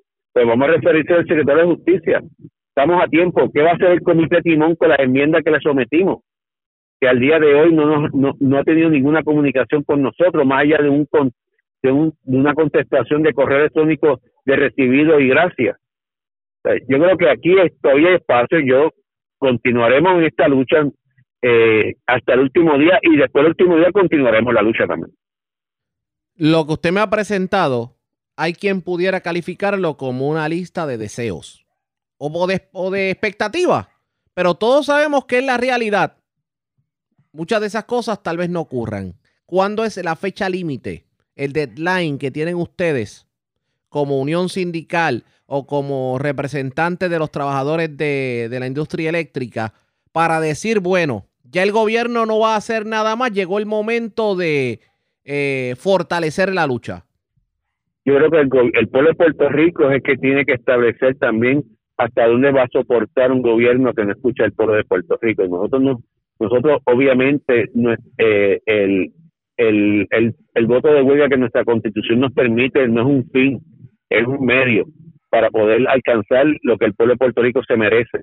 Y eso lo, tomaremos y lo evaluaremos día a día. nosotros no estamos aquí diciendo ni hemos autoimpuesto nada sobre la implementación de voto de huelga Sí, pero todos reconocemos que los, los cambios dramáticos que han habido en Puerto Rico, históricamente hablando, poniendo varios ejemplos, la salida de la Marina, la renuncia del doctor Rosselló, etcétera, etcétera, ha sido porque se han dado actividades fuertes, pero siempre hay alguien que rompe el hielo. ¿Quién va? en algún momento, algún momento se romperá el hielo. Bueno, el hielo se está rompiendo, eh, Arriaga. Hace cuatro meses no había una discusión tan amplia sobre el contrato de Luma. El país no le interesaba el contrato de Luma, ahora se está percatando los riesgos del contrato de Luma. Ahora el gobernador no habla de que no va a haber aumento, ahora el gobernador solamente dice que es bueno para el pueblo de Puerto Rico, pero no le puede explicar eh, categóricamente en qué consiste lo bueno del contrato. sin embargo, siguen saliendo sectores diciendo, mira, el contrato no es bueno para el país, yo que el contrato hay que enmendarlo, hay que mejorarlo, el contrato viola, la ley, inclusive en la resolución que se aprobó eh, ayer para posponer por seis meses este contrato, hasta hasta hubo un representante del PNP que le votaron a favor de la, de la resolución. estamos hablando de que, que hay sí hay preocupación y es un elemento político partidista que a mí no me toca tocar, pero es una realidad, como todas las realidades. Es que ayer el primer mensaje de un gobernador que su primer mensaje no tiene eh, apoyo de su, de su base Oiga, pero dí- dígame algo para que el pueblo entienda. Hay empleados UTIER o de, o de energía eléctrica en general, independientemente de que sean UTIER o no, que están recibiendo presiones por parte de Luma o de algún ente de la propia Autoridad de Energía Eléctrica para que acepten a ciega las condiciones que impone el privatizador. Pues, Tienen una campaña de miedo, de temor. Están ahora preparando comités para discutir eh, eh, discursos, eslogan. Este, pero aquí la gente es, ya es inteligente. Aquí los, las personas leen. Fíjate que nuestro análisis sobre las propuestas de Luma las hemos puesto por escrito. ¿Para qué? Para que el compañero o compañera las evalúe y las lea con calma. Nosotros hemos hablado de frente, reunimos la matrícula de frente. Más del 90% de la matrícula participó unánimemente. Todas las mociones que se aprobaron fueron, eh, fueron de forma unánime. Yo preguntaba si había oposición, si había un compañero que tuviera alguna objeción. No una sola vez, lo preguntaba tres veces porque siempre ha sido el mecanismo de garantizarle a nuestra matrícula el, el derecho a la expresión. En múltiples ocasiones aquí ha habido compañeros que se han levantado objetando las recomendaciones y ha sido válido y se ha respetado. En esta ocasión, que no ha sido la excepción, la matrícula está bien clara. O sea, por lo tanto, yo sé que va a venir la campaña de presión, la campaña de miedo. Fíjate que el gobernador dijo ayer que se va a garantizar la, la aportación de las pensiones por parte de Luma. ¿Cómo? Exacto. Dígale, dígale al pueblo de Puerto Rico y dígale a los trabajadores cómo. Que el contrato es bueno. ¿En qué? Explíquele al pueblo de Puerto Rico cuáles son los eh, lo, el- lo que lo que es bueno del contrato. Fíjate que todo lo que le está dando son aspiraciones, son apuestas. Y yo creo que el futuro de nuestra nuestro país no puede estar en una apuesta. Tienen que estar en cosas concretas, en cosas que realmente el riesgo sea el menor posible. Y aquí con Luma el riesgo es demasiado alto para el pueblo de Puerto Rico. Vamos a ver qué termina ocurriendo. Crucemos los dedos. Gracias por haber compartido con nosotros. Buenas tardes. Buenas tardes. Ya ustedes escucharon al presidente de la UTIER, Ángel Figueroa Jaramillo, su reacción a lo que dijo el gobernador, que terminará ocurriendo en energía eléctrica con esto del contrato de Luma. Ustedes pendientes a la red informativa. Presentamos las condiciones del tiempo para hoy. Para hoy jueves, una banda frontal de nubosidad continuará permaneciendo sobre el área. Por lo tanto, algunos aguaceros son posibles a través de porciones de la costa norte de Puerto Rico, seguido por el desarrollo de actividad de aguaceros por la tarde a través de porciones del interior y suroeste de Puerto Rico. La actividad por la tarde pudiera resultar en áreas aisladas de inundaciones urbanas y de riachuelos al igual que acumulación de agua en carreteras y en áreas bajas. A través de las aguas regionales, se espera oleaje de hasta 5 pies y vientos entre 10 y 20 nudos para hoy. Existe un riesgo alto de corrientes marinas para las playas del norte central a noroeste de Puerto Rico y un riesgo moderado a través del resto de las playas orientadas hacia el norte y este, incluyendo Vieques y Culebra. Para la red informativa de Puerto Rico, este fue el informe del tiempo. La red le informa. Señores, regresamos a la red Le Informa, el noticiero estelar de la red informativa. Gracias por compartir con nosotros. Siguiendo con el tema de lo que dijo el gobernador en cuanto a Luma y la privatización de la Autoridad de Energía Eléctrica, la delegación del Partido Popular Democrático en Cámara y Senado reaccionó anoche precisamente a lo que dijo el gobernador sobre Luma. Vamos a escuchar las declaraciones del presidente de la Cámara, Tatito Hernández, y eh, de varios legisladores, tanto de Cámara como de Senado, hablando precisamente sobre el particular. meta de transformación que, requiere acción legislativa. Así que no, lo, no, no se enfocó en esas alianzas importantes que tiene que hacer con nosotros. Se enfocó en dos cosas. En la federalización artificial a corto plazo del gobierno de Puerto Rico con billones de dólares asignados por la emergencia, no recurrente. Y segundo, por la privatización del gobierno. Donde quiera que no tenía ninguna oportunidad, sencillamente le dijo al país que va a ser una alianza público-privada o que va a privatizar. No tenemos problema. Esta Cámara de Representantes no se ha opuesto a la estructura de la APP. Tiene una, tiene una que heredó, que la firmó Wanda Vázquez y Ricardo Rosselló. Tiene una. Una cosa lo que pasaba en enero, otra cosa lo que ocurre hoy, después de casi cuatro meses de trabajo, y tengo que reconocer compañero Luis Raúl Torres Cruz, del análisis del contrato de Luma. Ese contrato tiene un daño significativo a la sociedad puertorriqueña, a la generación de empleo y del gasto. Así que nos, que nos dejó esperando con un planteamiento genuino y serio de evaluar ese contrato. En el día de hoy en la Cámara se aprobó una expresión de este cuerpo de posponer ese contrato para que seriamente se evaluara. Ese no fue su compromiso. Respaldó a Luma. Así que concluyo con esto. Al que quiere federalizar y privatizar el gobierno de Puerto Rico para todos los días, no está dispuesto a administrar efectivamente. Yo le digo a todos los puertorriqueños que nos están viendo en el día de hoy, guarden la factura de abril. Guarden la factura de abril. Que si el año que viene usted está pagando más de luz, ese aumento de la luz y esa pérdida de empleo en la Autoridad de Energía, Eléctrica tiene nombre. No es Ricardo Rosselló, no es Wanda Vázquez. Ese aumento y esa pérdida de empleo en la Autoridad de Energía Eléctrica se llama Pedro Pierruisi. Apunte el nombre claro. Que el efecto de la inacción del gobernador de Puerto Rico en cuanto al costo energético, en cuanto al efecto en los municipios y en verdaderamente salvar los retiros de, de los puertorriqueños, tiene nombre y apellido y no presentó un planteamiento sustantivo, práctico y funcional que pudiera atender esas tres situaciones. Tiene un nombre, se llama Pedro y Ruiz, presidente del Senado. Muchas gracias, compañero David Hernández. Saludos a todos y a todas. El gobernador de Puerto Rico ofreció un mensaje de sueños mientras el país vive una pesadilla.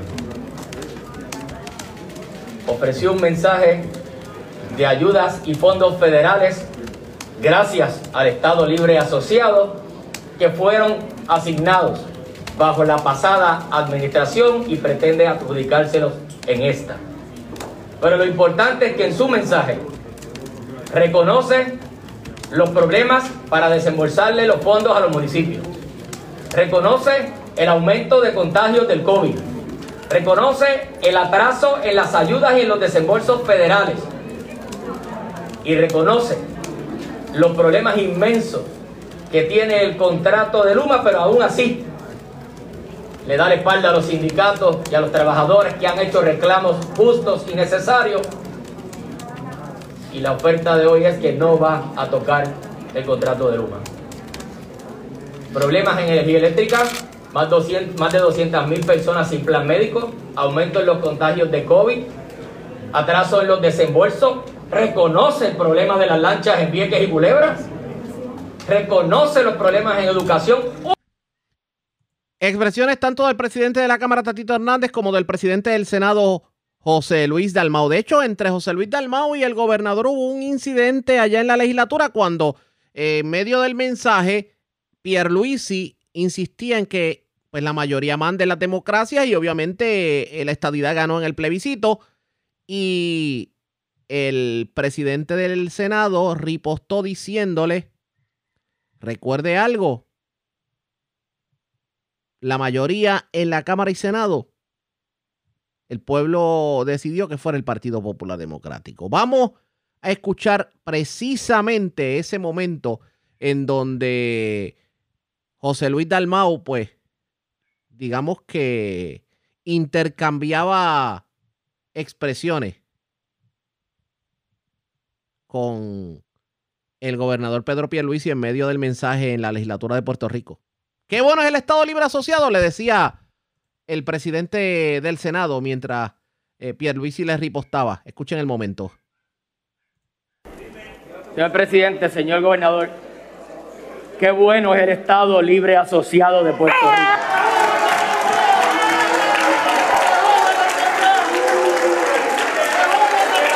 Gracias a esa relación recibimos todos los millones que usted acaba de anunciar.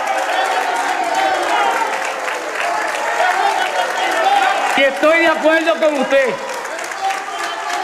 En la Asamblea Legislativa, donde hay mayor representatividad del pueblo, la mayoría manda. Y el que ignora el mandato del pueblo no merece su respeto. Estoy de acuerdo con usted. Las reacciones no se hicieron esperar y vamos a escuchar lo que tuvo que decir la comisionada residente Jennifer González sobre el particular. El gobernador fue puntual y habló de un resultado electoral donde en 33 de los 40 distritos representativos la estadidad ganó. Habló de todos los distritos senatoriales la estadidad ganó. Esos son números irrefutables. Esos son los hechos, esos son los datos, no lo que cada cual quiera pensar. Yo quisiera ser Jennifer López, pero no es mi realidad. Pues el presidente del Senado y presidente del Partido Popular tiene que aceptar también que aunque él quiera vivir un estatus distinto, en el que él ve otras cosas, no es lo que la Constitución de los Estados Unidos está dispuesta a aprobarle a Puerto Rico. El Departamento de Justicia a nivel federal ha dicho que es la estadidad, la independencia y la independencia en asociación con los Estados Unidos. Esas son las fórmulas de estatus. Así que el próximo eh, semana tenemos una vista de estatus precisamente en el Congreso con dos de los proyectos. Un proyecto que reconoce el mandato del pueblo de Puerto Rico y al que nos debemos todos, porque hoy la política pública del gobierno de Puerto Rico es la estadidad, aprobada por ley y con el mandato del pueblo. Y yo creo que uno tiene que respetar ese mandato siempre, no cuando le conviene a uno o no le conviene a uno. Y yo respeto eh, la manera en la que el gobernador ha dirigido esto, eh, la manera en la que ha puesto el dinero a correr en educación, en la que lo ha puesto a correr en la fase de agricultura, de pequeños y medianos negocios, que es tan importante para fortalecer la economía de Puerto Rico. Y vamos a seguir trabajando juntos porque hay mucho que hacer por la economía de Puerto Rico y yo estoy convencida que una vez Puerto Rico sea Estado, vamos a tener la solidez fiscal y vamos a tener la fuerza para poder hacer más obra en Puerto Rico. Así que orgullosa del primer mensaje de Estado de nuestro gobernador Pedro Pierluisi. ¿Qué usted tiene de esa vista? Va a haber una vista donde van a haber dos proyectos. El proyecto que responde al mandato del pueblo de Puerto Rico en las urnas en noviembre del año pasado y un proyecto que alguien se inventó en Nueva York, que no vive aquí, eh, que no responde a las realidades de los que vivimos aquí. Y eso haciendo referencia al proyecto de estatus de las congresistas Nidia Velázquez y Alexandria Ocasio. Obviamente hubo controversia en medio del mensaje del gobernador precisamente cuando habló de la estadidad y le dijo a la legislatura que el pueblo, la mayoría manda y que el pueblo había decidido por la estadidad. Y claro, pretendiendo decir que la legislatura de Puerto Rico estaba de alguna manera torpedeando lo, lo, que había sido la voluntad del pueblo. Esto definitivamente continúa, así que pendientes a la red informativa. La red le informa. A la pausa cuando regresemos, el gobernador habló de convertir en expreso la carretera número 2 entre el Buen Café de Atillo y el cruce de la Victoria en Aguadilla. Hay más de 60 semáforos. ¿Usted cree que eso se puede dar? Hablamos con el representante Memo González luego de la pausa. Regresamos en breve también. Más noticias del ámbito policíaco en lo próximo. Regresamos. La red le informa. Señores, regresamos a la red le informa, el noticiero estelar de la red informativa. Gracias por compartir con nosotros. Convertir en expreso la PR2 de Atillo Aguadilla. Muchos han visto esto que dijo el gobernador en su mensaje como algo casi inalcanzable, tomando en consideración que estamos hablando de una ruta que tiene decenas de semáforos. Sobre todo el tramo de Camuy, de Quebradillas y de Isabela. Además se habla de que por fin, después de décadas, aparentemente se va a concluir el proyecto de la PR10 entre Utuado y Adjuntas, que es el tramo que falta, y el de la PR5 en Bayamón, que conectaría Naranjito con Bayamón y convertiría la PR5 en un expreso desde la autopista, desde la autopista de Diego hasta Naranjito. Yo quiero hablar con quien fuera el presidente de la Comisión de Transportación en la Cámara de Representantes, Memo González, no solamente sobre eso, vamos a hablar del mensaje, pero yo quiero aprovechar su expertise para que me diga si en verdad eso se puede lograr. Y él como arecibeño, pues, sabe más del tema que todos los mortales. Saludos, buenas tardes, bienvenido a la red informativa. Oye, oye, saludos a Arriaga para ti, saludos para todas las personas que nos sintonizan a través de la red informativa. Gracias por la llamada y gracias por la entrevista. Y gracias por compartir con nosotros. Usted como arecibeño, obviamente ha tenido que pisar la PR2, pero a diario, podemos decirlo de esa sí. forma. ¿Usted cree que se puede convertir la PR2 en un expreso en vez de uno pensar en lo que eran los proyectos originales que se habían hablado en décadas pasadas, la extensión de la autopista de Diego desde Atillo hasta Guadilla? Mira, te tengo que decir lo siguiente, escuché ¿verdad? la, la antesala que, que dijiste antes, ¿verdad? Que, hay personas, no tú, ¿verdad? Hay personas que lo encuentran inalcanzable. Las únicas personas que encuentran inalcanzable ese proyecto, ¿sabe quiénes son? Los que no pasan todos los días a diario ese martirio de la, la PR número 2 a la vez que te bajas del expreso, del expreso 22, que culmina en Atillo y te vas a coger el número 2 que inmediatamente automático bajándote y llegando a lo que conocíamos como la, la tienda militar ya comienza el tapón hasta hasta más abajo de Quebradilla para un tapón terrible esas son las únicas personas que pueden ver este proyecto inalcanzable ahora bien nosotros que vivimos en esta área sí lo vemos alcanzable sí vemos que son promesas que se van a hacer que se van a cumplir y que estamos en un momento dorado de Puerto Rico con tantos fondos federales que van a estar llegando a la, a la isla, ¿verdad? Para poder hacer este proyecto una realidad. Claro está, hay que hacer varios estudios antes, porque sabes que eso es un área que es agrícola, eso es un área que tiene mucho comercio. Y yo entiendo que el primer paso y el primer paso correcto que va a hacer nuestro gobernador es hacer ese estudio que ya lo mandó a Pero, hacer. pero, pero me, Ah, me perdí en algo. O sea, mm, una cosa es convertir la PR2 en expreso. O sea, que eso significaría hacer lo que se hizo en la PR2 de Ponce a Mayagüez, que fue levantar viaductos en los semáforos. Y otra muy distinta es construir una nueva carretera, que era lo que se había planteado anteriormente, a través de la zona paralela a la PR2, que, que obviamente se había detenido por el hecho de que eh, esta construcción iba a pasar por, por en medio de las vaquerías, etcétera, etcétera. ¿Cómo, por ejemplo? es un compendio. Es una mezcla. Es un compendio, es un compendio de, de, de diferentes infraestructuras que se va a hacer en esa área. Claro, se va a hacer con diferentes elevados en la PR2. Por eso te digo, ¿sabes? Es un estudio que se va a hacer y es un estudio que hay que hacerlo eh, minuciosamente, obviamente sin afectar lo que es lo agrícola Sí. y lo que es el comercio. Es que estoy tratando, estoy Pero- tratando de ver la lógica, eh, digamos, técnica, porque, por ejemplo, yo le voy a poner un ejemplo. Supongamos que yo me bajo en la, pe- en la autopista en Atillo. Entre, entre el semáforo del Buen Café y el semáforo de Atillo Pueblo hay aproximadamente 11 semáforos corridos. ¿Cómo yo levanto viaductos en solamente ese tramo cuando, dándole un ejemplo, la Valdoriotti de Castro tenía menos semáforos y usted sabe todo lo que hubo que hacer en la Valdoriotti para convertirla en expreso? Sí. ¿Se puede Bueno, hacer? ¿Cree que se Sí. puede? Claro que se puede. Ah, ese, ese es el detalle. Eso lo que ese estudio que se va a hacer ahora, que ya hay estudios hechos, se van entonces a mejorar para no afectar lo que te acabo de decir, lo que es lo agrícola y lo que es lo comercial. Porque Entiendo. tampoco tú puedes hacer un expreso que afecte en lo comercial. Porque tienes un desarrollo económico bien grande. Precisamente. Pero, oye, pero no todo el mundo que va- por ahí baja para, la- para tiendas. Y qué mejor que hacerle una buena ruta para que lleguen a la tienda con mejor acceso. Pero ¿Me entonces, lo que decir? entonces no, ¿Sabes? era, no era más prudente eh, mantener el proyecto original de extender la PR22 por el área paralela a la PR2 para no afectar los comercios de la PR2 y que, y que sea más fácil, ¿no? No, pues es que ahí que estamos, volvemos a lo mismo. Todo lo va a llevar al mismo tema. Vamos a afectar, aquel, aquel primer proyecto afectaba grandemente lo que es la industria agrícola, que ya está más estrecha, pues tú no puedes afectar más nada a esa industria agrícola y esos terrenos que están protegidos. ¿me entiendes? ¿Sabes? Entiendo. Hay que buscar la manera de que sea un proyecto armonioso y eso lo está buscando nuestro gobernador. De hecho, le apoyamos el 100% en este desarrollo. Apoyamos apoyamos que se utilice ese dinero que viene de, los, de, de fondos federales Seguro. para poder trabajar con este proyecto. Pues te repito, ¿sabes? Aquí los únicos que se pueden poner, se pueden oponer a ese proyecto son los que no viven en esta área, pero los que vivimos en esta área, porque el que viene simplemente para coger ese, esa- ese tramo de San Juan hacia Boquerón o de San Juan hacia Combate, pues no le molesta porque lo coge una vez al año Exacto. cuando viene a vacacionar. Pero aquí nosotros cogemos ese tramo todos los días. Pero por ejemplo, por ejemplo, se puede comenzar en los tramos más preocupantes para Claro, aliviar un poco el tapón. Por ejemplo, la- el caso de Atillo o el caso allá en, en- entre Camuy y Quebradilla, que tiende a ser un tramo bastante complicado. Me imagino que por lo menos cualquier cosa que alivie el tapón es bueno en estos momentos. Eh, eh, esa, esa es, es así que se debe pensar.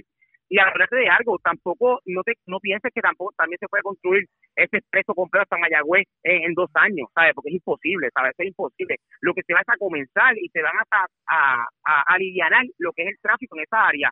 Te tengo que decir, tú sabes, cuando yo a la Academia de la Policía, porque la Academia de la Policía yo la cogí en Aguadilla, yo me levantaba los domingos a las 5 de la mañana para llegar a la academia. Wow. Y gracias a Dios que en esa hora había tráfico. ¿Tú sabes cuántos semáforos transcurren desde bajarte del expreso en aquella época? A lo mejor deben haber más ahora, si construyeron alguno nuevo. Habían 51 semáforos, papá. Ay, ay, ay. 51 semáforos, hermano. Que no es fácil. Llegando hasta la academia en Aguadilla, a Reini. Así que te podrás imaginar. ¿sabes? No, Yo no es que- fácil. no, no, no es fácil, Arriaga. Yo creo que tenemos que unirnos en una sola voz. Yo creo que la, el de la delegación del Partido Popular, el Partido Popular, la delegación todas las delegaciones nos debemos unir para que este proyecto se haga realidad, porque tenemos la oportunidad dorada, Seguro. porque tenemos los fondos federales que vienen ahí, Arriaga. Hablando- que es un buen proyecto, al igual que este servidor también va a impulsar, Sí. va a impulsar que ya comenzó a trabajar los gobernadores, el gobernador de la instrucción a la Secretaría de Carretera de Obras Públicas para que para que tra- eh, comiencen a trabajar con el estudio de viabilidad que ya está hecho y el proyecto que vamos a hacer a corto, mediano y largo plazo de lo que es el- la ruta alterna de la carretera 681 que transcurre de Islote, de la de 681 islote, a número sí. 2. Definitivamente esa, esa ruta hace bastante falta en, en esa zona Claro, y sobre claro. y sobre todo y sobre todo para buscar el flujo de, de visitantes en la zona. En este caso de la PR10, el que, el que todavía es la santa hora que no se culmina el tramo de, de Utuado a Adjuntas y que esto definitivamente cambiaría la porque por ejemplo Muchas personas en vez de utilizar la PR2, dar la vuelta por Aguadilla, simplemente toman la 10 y llegan a Ponce y bajan, bajan hacia, hacia los pueblos del suroeste utilizando la 10. Pues se acabaron las promesas. ¿Qué te puedo decir? Se acabaron las promesas. Nuestro gobernador tiene un compromiso genuino, es uno de sus, de sus proyectos emblemáticos de administración. No lo dijo ahora, lo dijo desde su campaña política. Así es que, ¿qué te puedo decir? Que se va a completar, que el gobernador va a hacer todo lo posible para que se complete. Muchos prometieron, pero Pierluisi va a cumplir. Esa, es- esa- esa- de eso se trata. Así que yo creo que es un proyecto que todo el mundo también lo está esperando con mucha ansia. Sí, un proyecto que, que ayuda muchísimo lo que es el tráfico desde Arecibo hacia Ponce. ¿Sabes? Tú cortas la isla por el mismo medio y llegas mucho más rápido a Ponce y la gente de Ponce puede llegar más rápido al área norte, así, así mismo al área central. Así que yo creo que se acabaron las promesas.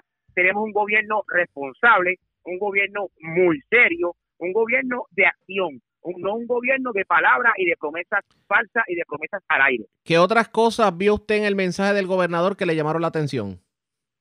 Bueno, vemos, un, como te dije ahora, ¿sabes? Tenemos un gobernador que es una persona sumamente seria. El gobernador habló eh, muy puntual de, lo- de los proyectos que quiere, que son estos proyectos que hablamos ahora mismo. Habló de lo que del trabajo que ha hecho eh, Francisco Pared, se habló de lo que ha hecho el Departamento de- del Trabajo, porque la realidad es que hoy tú puedes ver la diferencia. Tú ves la diferencia, este, Arriaga. No, yo, no, yo creo que la gente no es ciega y la gente ve las cosas diferentes. Tú ves cómo el Departamento de, de Educación había en oposición, pero una oposición terrible a que no se abrieran las escuelas. Las escuelas, después que se abrieron, los mismos que criticaban la apertura están aplaudiendo en el día de hoy. ¿Sabes? Yo creo que todo se puede hacer. Yo creo que tenemos un gobernador muy responsable, tenemos un gobierno serio, que es lo más importante, un gobierno con credibilidad, un gobierno que los municipios hoy no tienen dinero para parear lo que son los fondos federales a través de FEMA. Pues el gobernador se reunió con la Junta, nuestro gobierno, el gobierno del PNP, se, se reunió con la Junta y ¿qué pasó? Automáticamente 700 millones de dólares en un fondo rotativo. ¿Para qué? Para que se le dé dinero a los municipios y se le pueda prestar para que puedan parear sus obras. ¿Por qué? Porque este es el gobierno de la, este es el gobierno y el cuadrenio de la obra, no de promesa. Vamos. Este es el cuadrenio de ejecutar. Vamos a ver qué ocurre. Nos traiciona el tiempo. Gracias, representante. Buenas tardes. Gracias a ti, Arriaga, siempre, y sabe que siempre estamos a las órdenes, y un saludo bien fraternal a, y caluroso, ¿verdad?, a nuestra gente de Arecibo y nuestra gente de aquí, nuestro distrito. Los amo con el corazón y seguimos trabajando enfocados. ¿Cómo no? Pues gracias por compartir con nosotros. Era el, Sí, Natalia, el representante Memo González.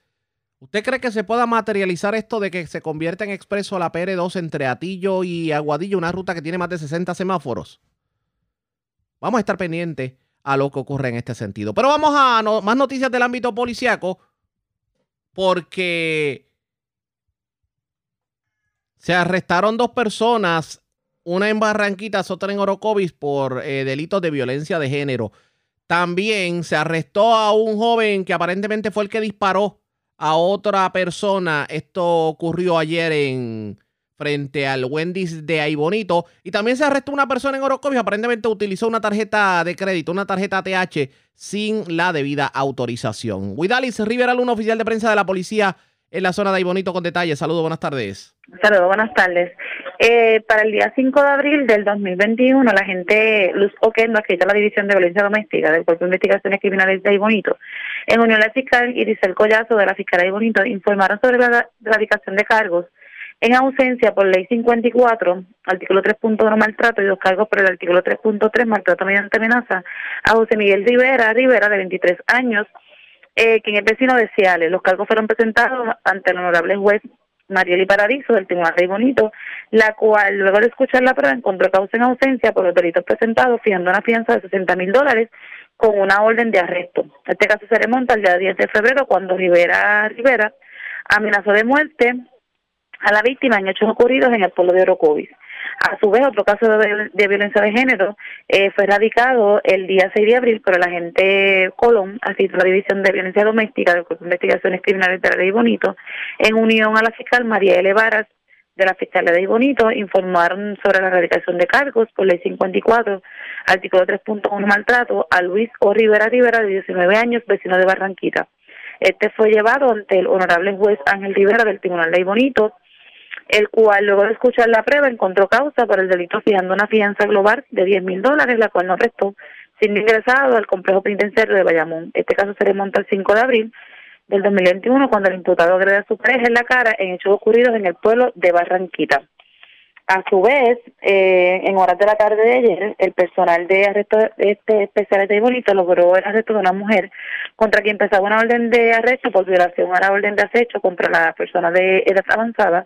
La arrestada fue identificada como Jennifer Rodríguez de 26 años, residente de Bonito, quien fue detenida en el referido municipio. La orden que pesaba contra la imputada fue emitida por la honorable Marieli eh, Paradiso del Tribunal de Bonito por el artículo 127 del Código Penal de Puerto Rico y el artículo 6 de la ley 21 una fianza de 20 mil dólares, siendo esta diligenciada por el agente Ángel López de arrestos especiales y esta fue llevada al Tribunal de Bonito ante el honorable Juan Juez Ángel Rivera Miranda, prestando la fianza impuesta mediante fiador privado hasta la vista preliminar. A su vez, se realizaron cargos en el día de ayer en el Tribunal de Bonito eh, por la gente en Herida Santiago, afecta la División de Homicidio del Cuerpo de Investigaciones Criminales bajo la supervisión del sargento Sánchez y el teniente Héctor Maldonado, en honor a la fiscal Nani Benítez, eh, radicaron cargos contra Brian Colón Figueroa, de 21 años, residente en Bonito, por los artículos 6.09 y 6.14 de la Ley de Armas y artículo 93, tentativa de asesinato. La honorable juez Mayeli Paradiso del Tribunal de Bonito encontró causa en todos los artículos presentados, siendo una fianza de 170 mil dólares con grillete electrónico, la cual prestó mediante USAF. Colón Figueroa, para la fecha del 6 de abril del 2021, le realizó varios disparos a los perjudicados, alcanzando en el área de la cabeza a Luis Díaz en hechos ocurridos en la carretera 14 frente al McDonald's en el pueblo de Bonito. A su vez, en horas de la tarde de ayer, en el tribunal de Bonito, la gente Alfredo González, bajo la supervisión de, sargento eh, Miranda, adscrito a la División de Propiedad del Cuerpo de Investigación y Criminalidad de la Ley Bonito, en unión al fiscal Ernesto Quesada Ojeda de la Fiscalía de Bonito, informaron sobre la erradicación de cargos contra Samuel J. Ortiz, hábil de 32 años, residente en Orocovis, por los artículos 182, apropiación ilegal, y el artículo 228, que es el uso de tarjeta de débito sin ser autorizado. Ortiz Ávila fue llevado ante el honorable juez Mariel Paradiso, que luego de escuchar la prueba determinó causa en todos los artículos, fijando una fianza global de 20 mil dólares, la cual no prestó siendo ingresado a la cárcel regional de Bayamón. Estos hechos se remontan al pasado 26 de enero del 2021, donde Ortiz Ávila cometió eh, apropiación ilegal y utilizó una tarjeta de débito sin ser autorizado en hechos ocurridos en el Banco Popular de Orocovi y la cooperativa Credicentro. Buenas tardes. La red le informa. A la pausa, regresamos a la parte final del noticiero estelar de la red informativa. La red le informa. Señores, regresamos esta vez a la parte final del noticiero estelar de la red informativa de Puerto Rico. ¿Cómo está Estados Unidos? ¿Cómo está el mundo a esta hora de la tarde? Vamos con DN, nos tienen un resumen completo sobre lo más importante acontecido en el ámbito nacional e internacional. El presidente Biden ha adelantado la fecha límite para que los estados pongan las vacunas contra la COVID-19 a disposición de todos los adultos estadounidenses al 19 de abril en lugar del 1 de mayo. Esto se produce al tiempo que los casos de coronavirus siguen aumentando y las variantes continúan propagándose por el país, incluida la variante del Reino Unido, que ya se ha registrado en todos los estados y podría representar el 70% de los casos en el estado de Michigan, que se encuentra en medio de una gran ola de casos. Unidos ya ha administrado más de 168 millones de dosis de vacunas, el número más alto en todo el mundo. Mientras tanto, la Organización Mundial de la Salud dijo que los países más ricos deben combatir urgentemente la vasta desigualdad en la distribución mundial de las vacunas contra la COVID-19. Estas fueron las palabras expresadas por el director general de la OMS, Tedros Adhanom Ghebreyesus. Aumentar la producción y la distribución equitativa de las vacunas sigue siendo la principal barrera para poner fin a la etapa aguda de esta pandemia. Es increíble que en algunos países los trabajadores de la salud y los grupos de riesgo todavía no hayan recibido una vacuna. Brasil registró más de 4.000 muertes diarias por COVID-19 por primera vez desde el inicio de la pandemia, lo que eleva su número total de muertes por coronavirus a casi 337.000, cifra que solo supera a Estados Unidos. India registró el miércoles un número récord de casi 116.000 casos nuevos, lo que aumenta la cifra total de casos en el país a 12,8 millones desde el inicio de la pandemia, la tercera cifra más alta del mundo después de Brasil y Estados Unidos. Cuatro testigos subieron al estrado el martes para declarar en el juicio del ex oficial de policía de la ciudad de Minneapolis, Derek Chauvin, quien causó la muerte de George Floyd en mayo de 2020. El instructor del Departamento de Policía de la ciudad de Minneapolis, Johnny Mercil, testificó que la maniobra de restricción que usó Chauvin cuando se arrodilló sobre el cuello de Floyd no formaba parte de la capacitación y que a los oficiales se les enseña que el uso de la fuerza debe ser proporcional a la amenaza. Estas fueron las palabras expresadas por Mercil cuando respondía a las preguntas de la fiscalía. Así que digamos, por ejemplo, si el sujeto está bajo control y esposado, ¿estaría autorizada esta maniobra? Yo diría que no. El estado de Arkansas ha pasado a ser el primer estado en convertir en delito la atención médica relacionada con la afirmación de género para jóvenes transgénero, después de que los legisladores estatales votaran el martes para anular el veto del gobernador Asa Hutchinson al polémico proyecto de ley. La Unión Estadounidense para las Libertades Civiles ha presentado una demanda por la nueva ley y alega que la medida tendrá consecuencias mortales. En el estado de Missouri, Tishaura Jones se ha convertido en la primera mujer afroestadounidense elegida como alcaldesa de la ciudad de San Luis. Jones se dirigió a sus partidarios el martes en su discurso de victoria. No callaré cuando vea racismo. No callaré cuando vea homofobia o transfobia. No callaré cuando vea xenofobia.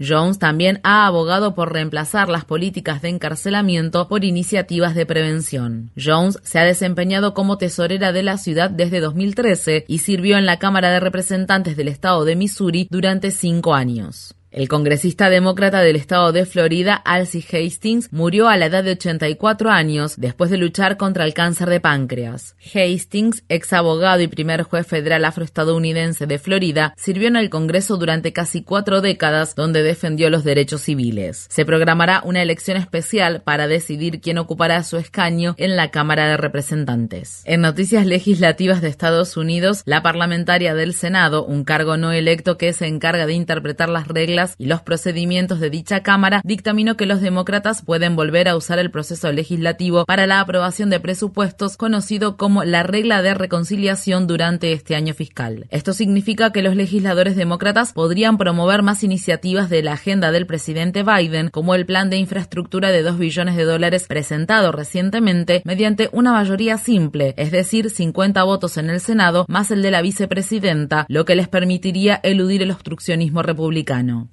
Funcionarios estadounidenses e iraníes expresaron optimismo tras el inicio de negociaciones a las que denominaron constructivas en la ciudad de Viena con el fin de restablecer el histórico acuerdo nuclear de 2015 con Irán. En 2018, el expresidente Trump retiró a Estados Unidos unilateralmente del acuerdo e impuso duras sanciones económicas contra Irán. Las dos naciones se están reuniendo indirectamente a través de terceras partes involucradas en el acuerdo nuclear. Estas fueron las palabras expresadas por un portavoz del gobierno iraní. Estamos seguros de que este es el camino correcto. Y si Estados Unidos demuestra voluntad, seriedad y honestidad, esto podría ser una buena señal para un futuro mejor, un futuro de paz y seguridad para la región y para el mundo. Mientras tanto, según reportes, un buque militar iraní fue impactado el martes por la explosión de una mina israelí en el Mar Rojo. El periódico The New York Times informa que funcionarios israelíes le notificaron a Estados Unidos que Israel era el responsable del ataque. Este es el incidente más reciente en una serie de ataques navales entre Israel e Irán.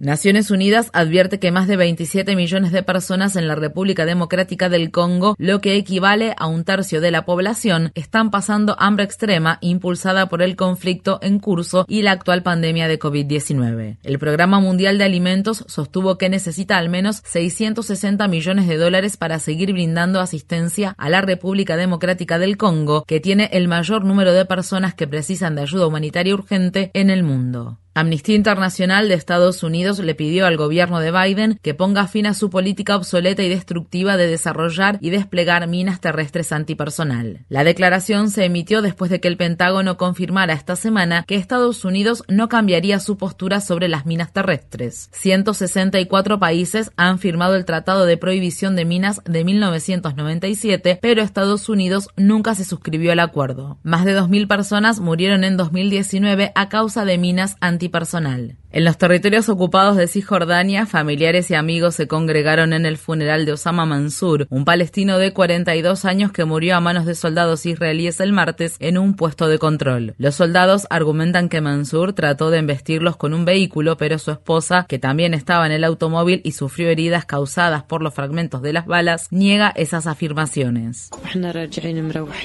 Nos dijeron que apagáramos el automóvil y que lo estacionáramos. Lo apagamos y lo estacionamos allí.